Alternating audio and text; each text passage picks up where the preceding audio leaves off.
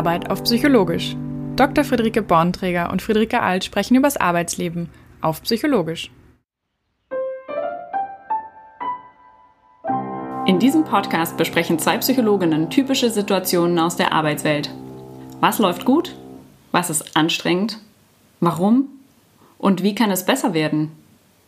Wir arbeiten Anliegen heraus, um die es wirklich geht und teilen Fragen, Best Practices und Methoden. Herauskommt wissenschaftlich basiertes Know-how, das du direkt anwenden kannst. Nora hat es satt, in ausufernden und destruktiven Besprechungen zu sitzen.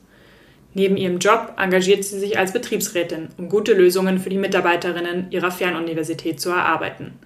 Das, was sie in den Sitzungen erlebt, ist leider absolut das Gegenteil. Die Meetings dauern anstrengende acht Stunden und es wird schlecht über die Kollegen gesprochen. Sie fühlt sich isoliert und ertappt sich dabei, wie sie am liebsten alles hinschmeißen würde. Doch wie kann sie das Thema gut adressieren? Und bei wem? Hi Friederike. Hi Friederike.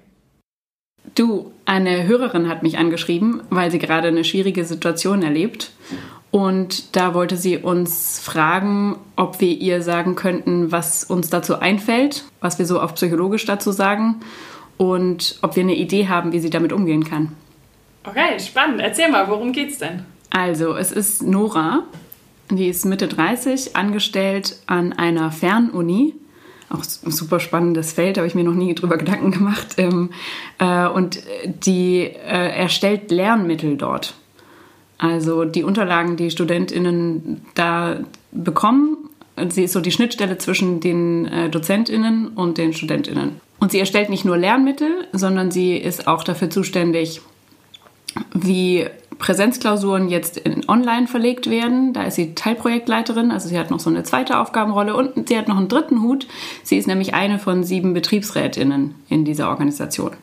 Und in der Zusammenarbeit mit dem Betriebsrat ist jetzt diese schwierige Situation, von der sie berichtet. Das heißt, Nora hat im Grunde drei Rollen in der Fernuni. Einerseits Lehrmittel zu erstellen, also Schnittstelle zwischen Dozentinnen und Studenten Andererseits ähm, hat sie ein Zusatzprojekt und drittens ist sie noch Betriebsrätin. Das klingt nach relativ vielen Hüten. Und dann erzähl doch mal, was genau ist dann das Problem im Zusammenspiel mit dem Betriebsrat? Ja, auf jeden Fall mehrere Hüte. Ich glaube, das liegt so, das passt so zu ihr. Die ist äh, engagiert und aktiv, beschreibt sich auch schon immer so. Also hat da eher gute Laune, zieht da Energie raus. Allerdings, und da kommen wir zu dem Punkt, erlebt sie den Betriebsrat so als Gruppe, als Zitat, extrem negativ, destruktiv und toxisch sind ihre Aussagen. Ja, toxisches Arbeitsumfeld, das sind ja große Worte. Worin genau begründet sich das denn? Ja, also ich habe sie auch gefragt, woran, woran macht sie denn das fest? Also woran er erkennt sie das oder was lässt sie zu dieser Schlussfolgerung kommen? Und sie sagt vor allem, also sie sagt eigentlich drei Punkte. Erstens, ähm, es wird unglaublich schlecht über Menschen geredet über andere. Ähm, durchaus vor allem über die Arbeitgeberseite, aber auch ganz grundsätzlich über Leute, die nicht da sind. Ähm, zweitens werden Themen total lange gewälzt. Jeder muss offensichtlich zu jedem irgendwas sagen, ähm, was dazu führt, dass die Betriebsratssitzungen, die sie alle zwei Wochen haben, acht Stunden gehen ohne dass es unbedingt sachlich gerechtfertigt wäre, ihrer Meinung nach. Und drittens hat sie das Gefühl, die Gruppe ist mehr so eine Selbsthilfegruppe ähm, wo sich Frust und Enttäuschung entladen und wo so gehässig über die Welt gesprochen wird, ähm, so dass es eigentlich gar nicht mehr um die Sache geht. Dazu fällt mir dieses Zitat oder dieses Sprichwort ein, es ist schon alles gesagt, aber noch nicht von jedem. Das klingt ja so, als ob die, als ob die Meetings durchaus so ablaufen. Was ja im Grunde schade ist, weil der Betriebsrat an sich ja eine super sinnvolle und super hilfreiche Institution für die Mitarbeiter ist.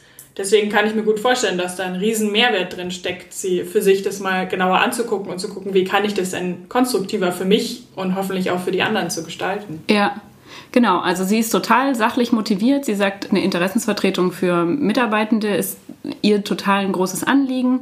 Ähm, eigentlich läuft es auch, also in den Sachen, die sie machen, super gut. Also diese Balance zwischen Arbeitgeber und Arbeitnehmerinneninteressen klappt wunderbar. Aber in der Ausführung wird sie teilweise oder ist sie total frustriert. Und eigentlich war das schon von Anfang an so, sagt sie. Und am Anfang hat sie irgendwie so, also sie ist seit drei Jahren im Betriebsrat. Am Anfang hat sie so dagegen gesprochen und positive Energie reingebracht und immer so, äh, ja, gesagt, ach komm, das geht doch anders. Und langsam merkt sie, sie, sie kann einfach nicht mehr. Und was ich mir dann gut vorstellen kann, ist, dass sie sich ja auch überlegt, worin möchte sie ihre Energie eigentlich investieren. Ne? Weil das klingt so ein bisschen wie so ein Kampf gegen Windmühlen. Und die Frage ist ja, will sie das sozusagen da rein investieren oder wie kann sie es dann auch konstruktiver gestalten? Ja.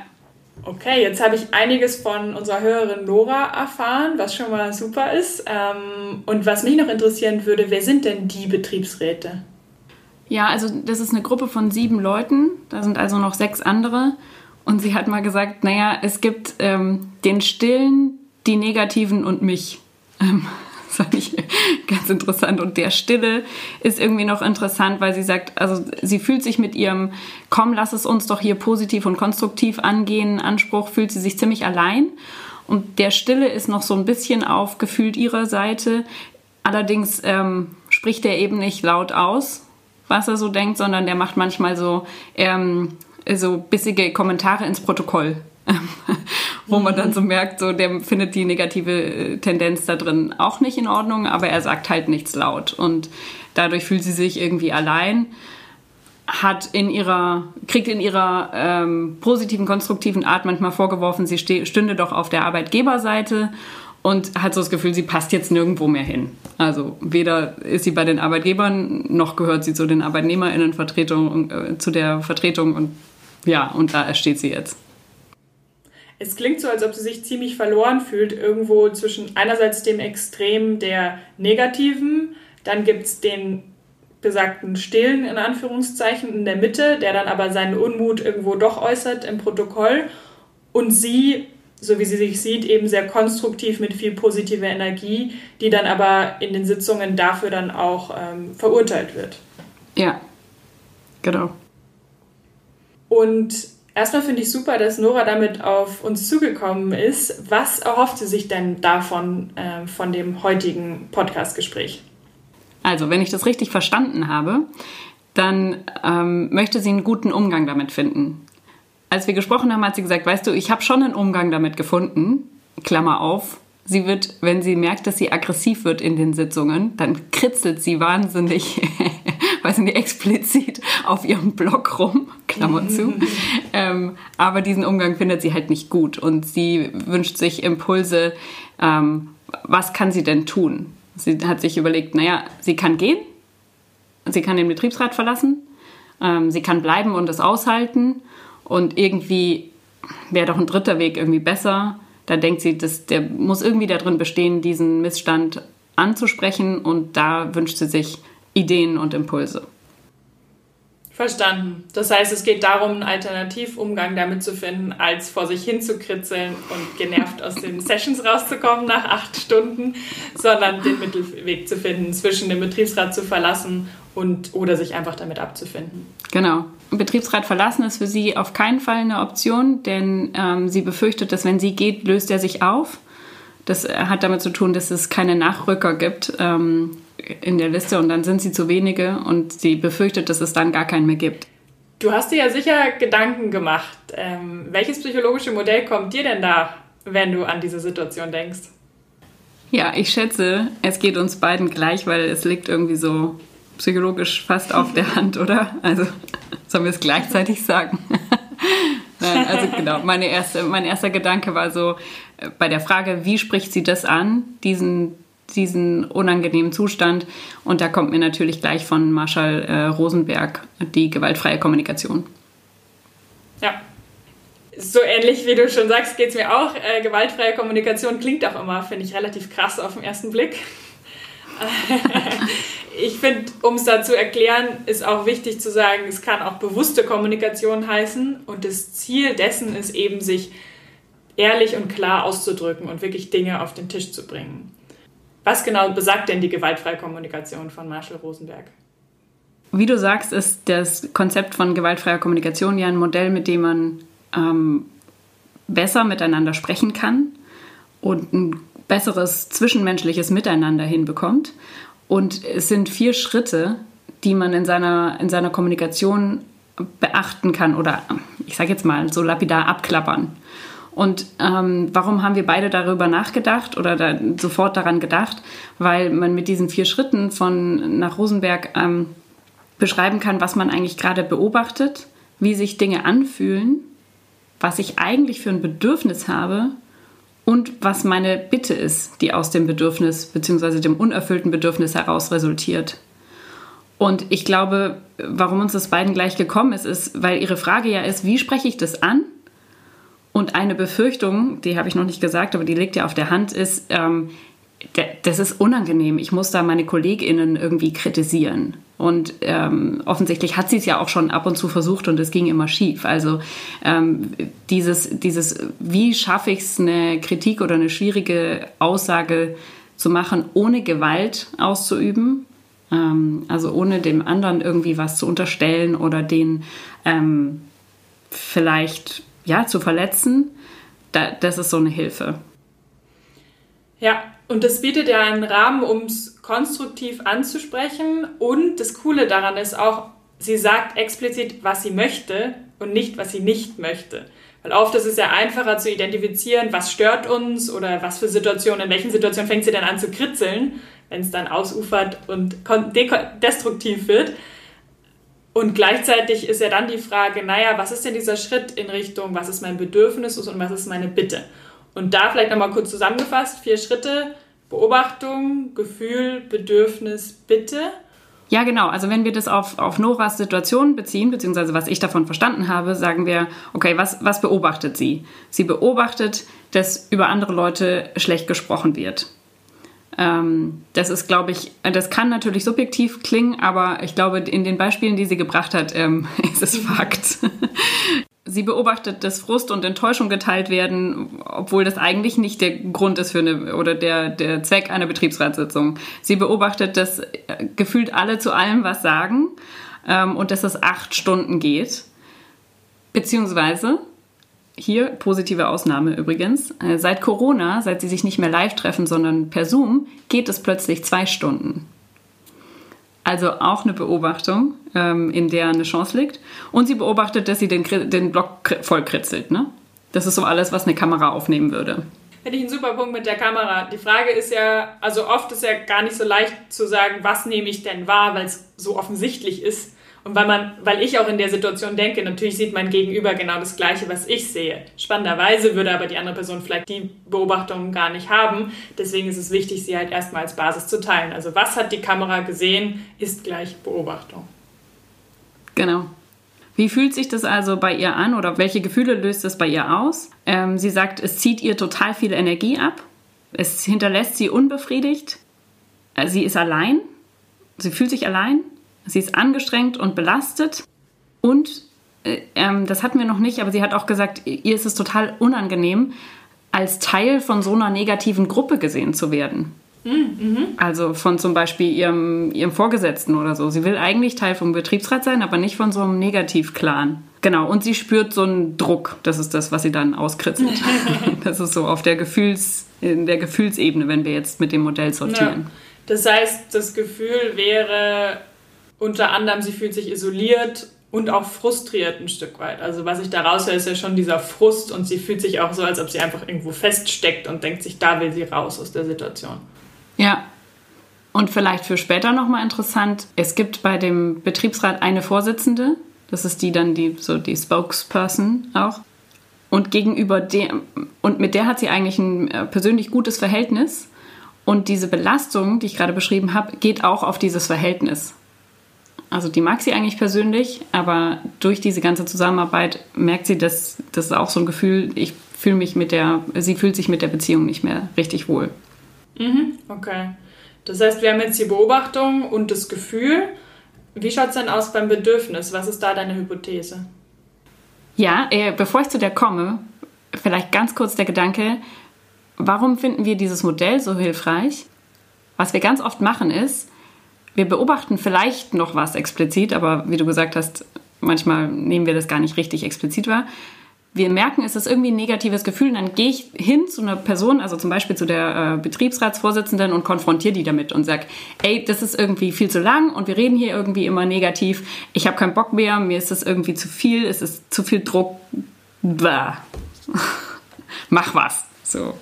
Und selbst wenn ich noch einen konstruktiven Vorschlag habe und sage, ey, wir machen, lass es uns doch jetzt immer zwei Stunden machen, weil das ist besser, hat es nicht die Wirkung, als wenn ich das kommuniziere, was wir jetzt besprechen, nämlich was ist mein wirkliches Bedürfnis?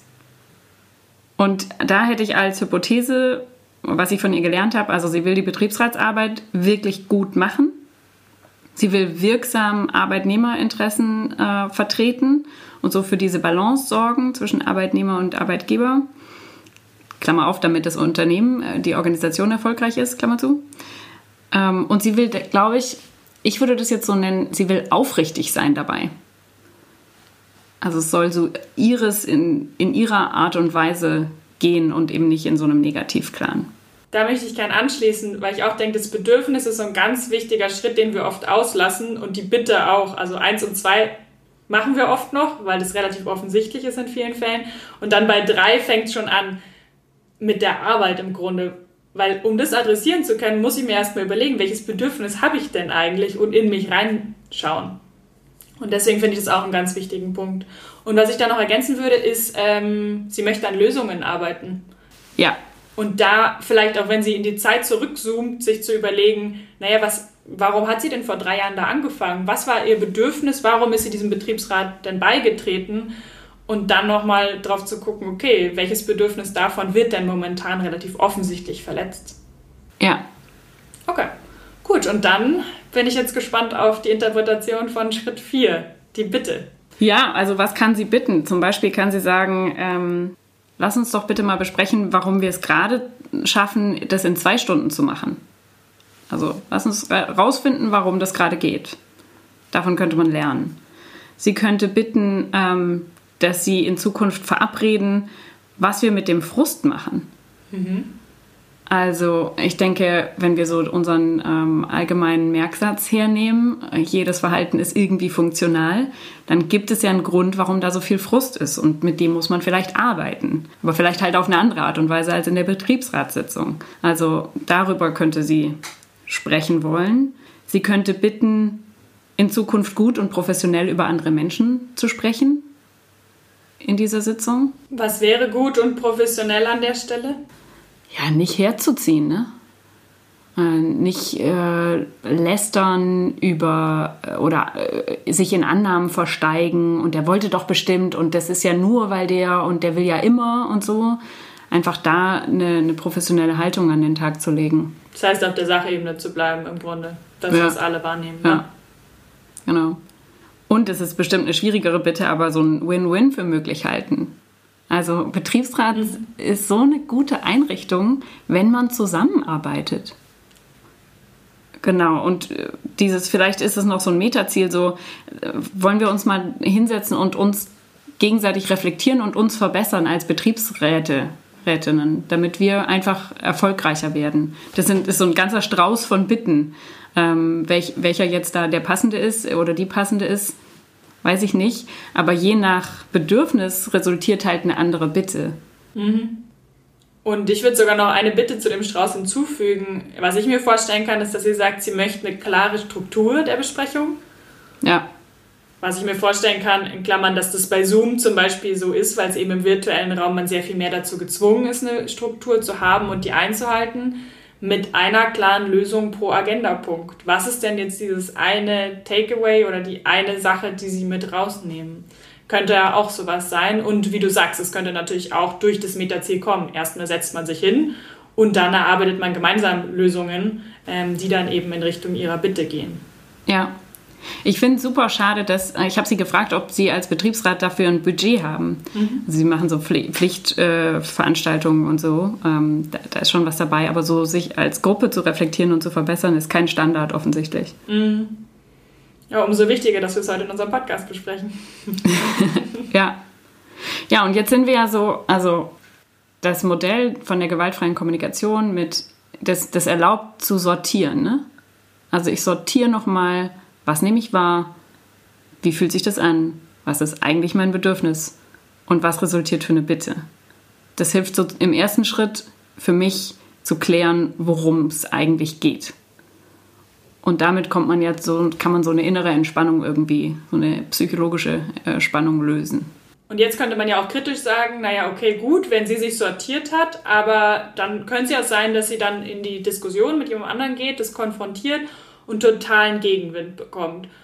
Und da finde ich es auch nochmal wichtig, die gewaltfreie Kommunikation geht davon aus, dass das Gegenüber generell willens ist, wenn ich meine Bitten ausdrücke, denen auch zu entsprechen, weil wir eben soziale Wesen sind und darauf auch gepolt sind. Das nochmal so als Disclaimer in der Mitte. Ja, da gibt es von Rosenberg ein sehr schönes Zitat dazu.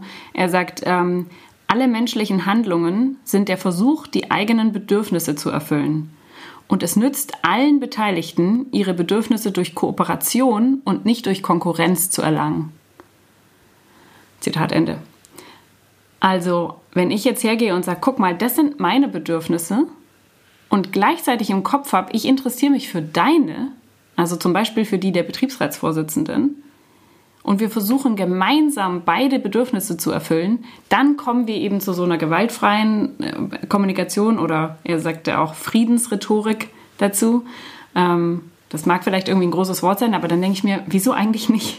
Also wieso könnten wir unsere, wieso können wir nicht unsere Kommunikation zu einem ähm, dazu machen, dass wir mit jedem, mit allem, was wir Wichtigem sagen, ein gemeinsames, gutes Miteinander bauen. Das heißt, kurz gefasst, miteinander statt gegeneinander. Ja, Klassiker. Großartig finde ich daran, dass es ja nicht nur in Arbeitssituationen ist, sondern eben, wenn man sich so die Konflikte auf der Welt anschaut, dass da dieses Miteinander statt Gegeneinander ja wahnsinnig viel Mehrwert leisten kann und auch schon geleistet hat im Fall von Rosenberg.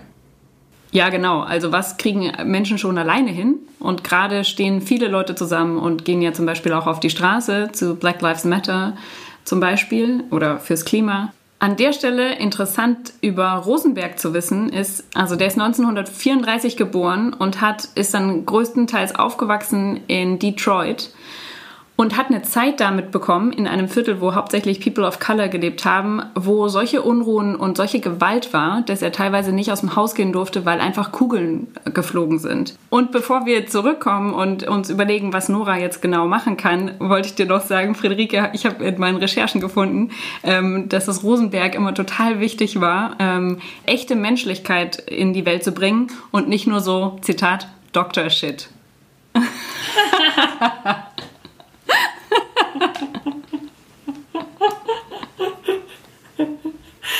Vielleicht für alle, die uns jetzt zuhören, wir hatten durchaus auch mal überlegt, unseren Podcast Psychoshit zu nennen. Rosenberg hätte es wahrscheinlich gefallen. Weil sich viele mehr Psychoshit von uns gewünscht haben. Here you Lassen go. wir jetzt mal so stehen. Okay, zurück zu Nora. Zurück zu Nora. Das heißt, wenn sie jetzt diese vier Schritte für sich durchdekliniert hat, nach Marshall Rosenberg, was kann sie aus deiner Sicht dann tun? Also ihre Grundfrage war ja, wie spricht sie das an? Das heißt, sie hat da ein ganz gutes, äh, eine ganz gute Datengrundlage, um Sachen anzusprechen. Und dann ist die Frage, wen spricht sie an? Und wann und wo? Aus meiner Sicht ist es am sinnvollsten, mit der, äh, mit der Betriebsratsvorsitzenden zu sprechen. Was denkst du? Das heißt, die Betriebsratsvorsitzende wäre eine gute Person, weil sie zu der einen guten Draht hat und die auch wirklich Einfluss auf das Gremium hat. Was würdest du denn als Zeitpunkt vorschlagen? Wann spricht sie das am besten an? Ja, also da gibt es natürlich kein richtig oder kein falsch, aber es, ist, ähm, es sollte auf jeden Fall eine Situation sein, in der beide entspannt und auch alleine sprechen können. Also in denen man äh, Zeit hat, da wird niemand, da hört niemand anderes zu, da muss man sich nicht gegenüber anderen Leuten irgendwie verhalten, ähm, sondern es gibt die Möglichkeit und den Raum, sich echt darüber zu unterhalten, worum es geht. Denn wichtig in so einer Kommunikation ist ja, dass alle das Gesicht bewahren, äh, das Gesicht wahren können. Und dass dieser Gedanke von, wir könnten es alle miteinander schön haben, Raum hat. Und erstmal, wenn ich irgendwie ein bisschen Kritik von dir höre, dann bin ich eventuell erstmal auf Konfrontation. Und wenn jemand anderes zuhört, dann ist das alles noch viel stressiger. Also alleine mit Zeit. Das heißt, one-on-one in Ruhe mit Zeit, um auch den Rechtfertigungsdruck nicht so zu haben, sondern sich auf Augenhöhe sachlich unterhalten zu können. Okay. Genau. Und dann bleibt ja noch die dritte Wie-Frage. Wo ist es am besten? Ja, wo ist, ein, ist eine gute Frage. Ich habe mir gedacht, vielleicht könnten die beiden spazieren gehen. Da muss man sich nicht angucken. Es ist nicht ganz so komisch, wenn man mal schweigt und mal nachdenkt, was die andere gerade gesagt hat oder was man selber gehört hat. Ähm, das kommt mir nach einem ganz guten Ort vor. Mhm. Ja. Aus meiner Erfahrung sind solche Spaziergänge eben auch oft so die Spannung raus, wenn man eben wirklich in Bewegung kommt. Kann aber natürlich auf der anderen Seite auch sein, dass es absolut entgegen der Kultur ist. Das macht vielleicht niemand oder auch die örtlichen Gegebenheiten passen nicht. Dann würde ich Nora an der Stelle tatsächlich raten, auch lieber es so zu machen, wie die Betriebsratsvorsitzende es gewöhnt ist, um sie auch nicht zu sehr aus ihrem Gewohnten rauszuziehen, damit sie nicht wieder in dieses Rechtfertigungsthema kommt. Bei dem Gespräch sind, glaube ich, noch zwei Dinge wichtig. Erstens, wenn ich als Nora anspreche, worum es mir geht, ist es, also, und wenn ich alles unterbringe, was habe ich beobachtet, wie fühle ich mich, was ist mein Bedürfnis, was ist meine Bitte, das ist eventuell lang. Das muss ich eventuell ankündigen, sagen. Liebe, ich weiß nicht, wie sie heißt, Simone, ähm, ich habe mir Gedanken gemacht und ich will dir was sagen zu unserer Betriebsratsarbeit und ich bitte dich, lass mich das einmal kurz entfalten und danach höre ich mir höre ich deine Antwort.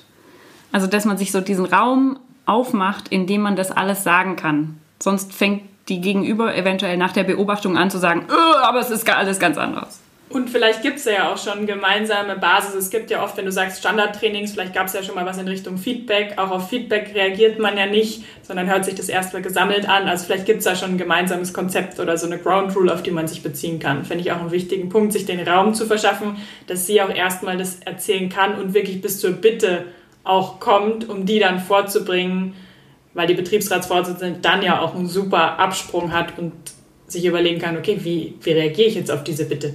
Und bei gemeinsamer Basis kommt mir der zweite Punkt, der noch wichtig ist, nämlich als Nora im Kopf haben, wann geht es ihrer Gegenüber gut? Was braucht ihre Gegenüber? Und eventuell kann Nora ihre Betriebsratsvorsitzende fragen, sag mal, geht's dir denn gut? Oder wie könnte es dir besser gehen? Damit macht sie aus diesem, damit macht sie aus dem Gespräch nicht eine Kritik-Session, sondern eine gemeinsame Untersuchung der Frage, wie können wir es besser haben. Finde ich wichtig. Und wann würdest du das in dem Gespräch vorschlagen? Vielleicht schon ganz zu Anfang, oder? Also ich könnte mir sagen, du, ich habe mir jetzt Gedanken gemacht, irgendwie geht es mir nicht gut und dann ist mir eingefallen, ähm, du hast auch schon mehrere Male gesagt, äh, so schaffst du das nicht mehr. Wie wäre es, wenn wir uns gemeinsam angucken, wie wir das hier besser hinkriegen? Finde ich super, um eine gute Basis zu finden. Und dann ist, glaube ich, wenn man jetzt in den Alltag zoomt, wo es ja oft irgendwie Back-to-Back-Meetings gibt, dass man eine halbe Stunde Zeit hat, sehr wichtig, auch dann die Kurve zu kriegen in Richtung, also sich entweder erstens mehr Zeit zu nehmen, am besten auch so Richtung Randzeit, kann ich auch immer empfehlen für ruhige Gespräche. Ähm, oder vielleicht auch mal einen Freitagmittag, Nachmittag zu wählen, wo eh schon entspannter tendenziell ist und zweitens dann auch zu schauen, was sind die drei Punkte, die ich auf jeden Fall rüberbringen will. Ansonsten ist, glaube ich, die Gefahr, so wie ich Nora auch jetzt einschätze nach deinen Erzählungen, ist, dass sie sich dann sehr auf das Gegenüber einlässt und vielleicht aus dem Meeting rauskommt und feststellt, oh, ich konnte meine Punkte gar nicht platzieren. Könnte auch einfach ein Follow-up-Meeting machen aber sich trotzdem vorher klar nochmal zu überlegen, was sind die drei Punkte, die ich auf jeden Fall platzieren will. Und das sind dann im Zweifel auch die, die ähm, ja, durch Rosenberg eben schon vorgegeben werden, die Schritte. Ja, ja, ganz genau. Und bei diesem empathischen Reagieren auf das, was ihre Kollegin dann sagt, wirklich immer wieder fürsorglich zu sein und zu sagen, auch wenn die dann irgendwie vielleicht sich angegriffen fühlt und hau gegenhaut oder so, immer zu sagen, okay, und was steckt dahinter? Was ist bei ihr das Bedürfnis? Also, weil das ist wirklich der, der Magic Point in, dieser, in diesem Modell. Warum? Weil wenn ich dir von meinem innersten Bedürfnis erzähle, da kannst du nicht dagegen reden. Das kann dir quer kommen und du kannst es doof finden, aber du kannst nicht in Frage stellen, was mein inneres Bedürfnis ist. Und wenn sowohl sie von ihrem spricht, als auch ihre Gegenüber äh, nach deren befragt, dann kann da, glaube ich, ein Gespräch auf Augenhöhe draus werden. Und wo wir oft ja herkommen, ist, dass wir über Positionen sprechen, entweder A oder B. Und dadurch verhärten sich solche Positionen ja krass in manchen Fällen, sodass es dann dieses Gegeneinander statt Miteinander ist. Deswegen finde ich den Punkt auch super wichtig, dann im Grunde ein paar Ebenen tiefer zu gucken und zu sagen, gut, was sind denn unsere Bedürfnisse? Und vielleicht passen die ja in dem Moment auch super gut zusammen. Und das festzustellen, entfesselt ja wieder eine totale Energie, um zusammen in eine gute, konstruktive Richtung weiterzumachen, die sich Nora ja wünscht. So ist es. So unsere Hypothese, ne? Beziehungsweise wirklich äh, sehr, sehr viel ähm, Menschen, die mit der Methode schon wirklich Großartiges erfahren haben. Probiert's aus. Probiert's aus. Und die Situation von Nora ist ja jetzt eine Stellvertretersituation. Im Grunde passt das Modell jedes Mal, wenn wir was konstruktiv, ehrlich und klar ansprechen wollen und davor vielleicht auch so ein bisschen Bedenken haben. Und das Modell gibt uns halt ein cooles Framework, um das wirklich proaktiv ansprechen zu können. Wenn ihr auch eine Situation aus eurem Arbeitsleben habt, die ihr psychologisch reflektiert haben wollt, dann meldet euch doch bei uns unter den in den Show Notes angegebenen Kanälen. Ihr findet uns per Mail, auf Facebook und bei Instagram. Wir freuen uns drauf. Bis bald, macht's gut! Unser Gehirn steht auf Wiederholung. Deswegen nochmal komprimiert und zum Mitnehmen psychologisches Know-how aus dieser Folge. Unwohlsein oder Kritik zu äußern fällt vielen von uns schwer. Marshall Rosenberg hat mit dem Konzept der gewaltfreien Kommunikation ein Modell entwickelt, mit dem dir solche Gespräche leichter und besser gelingen. Das Modell beschreibt vier Schritte, die du ansprichst. A. Beobachtung. B. Gefühl. C. Bedürfnis. D. Bitte. Ausformuliert heißt das dann, wenn ich A sehe, fühle ich B, weil ich C brauche. Deswegen möchte ich D. Zum Beispiel von Nora, wenn ich höre, wie der Arbeitgeberseite in unseren Sitzungen böse Absichten unterstellt werden, ärgere ich mich, weil ich glaube, dass man gute Arbeitsbedingungen nur gemeinsam und konstruktiv herstellen kann. Deswegen möchte ich gerne mit dir darüber sprechen, wie wir einen anderen Ton in unsere Sitzungen kriegen. Ein so formulierter Satz reduziert die Gefahr, dass sich dein Gegenüber angegriffen fühlt und zum Gegenschlag ausholt. Denn du sorgst dafür, dass ihr über Bedürfnisse sprecht. Gewaltfreie Kommunikation hat ein besseres Miteinander zum Ziel. Das Sprechen über Bedürfnisse ist der Schlüsselmoment. Sowohl indem du deine eigenen benennst, als auch indem du dich für die Bedürfnisse der anderen interessierst. Wenn du ein solches Gespräch vor dir hast, sorge für einen guten Rahmen. Gestaltet die Situation so, dass sie den Beteiligten und dem Gespräch gut tut. Verschafft euch Ruhe und Zeit und macht deutlich, worum es euch geht. Zum Beispiel, gemeinsam wirklich gut zu arbeiten. Das war's auf Psychologisch.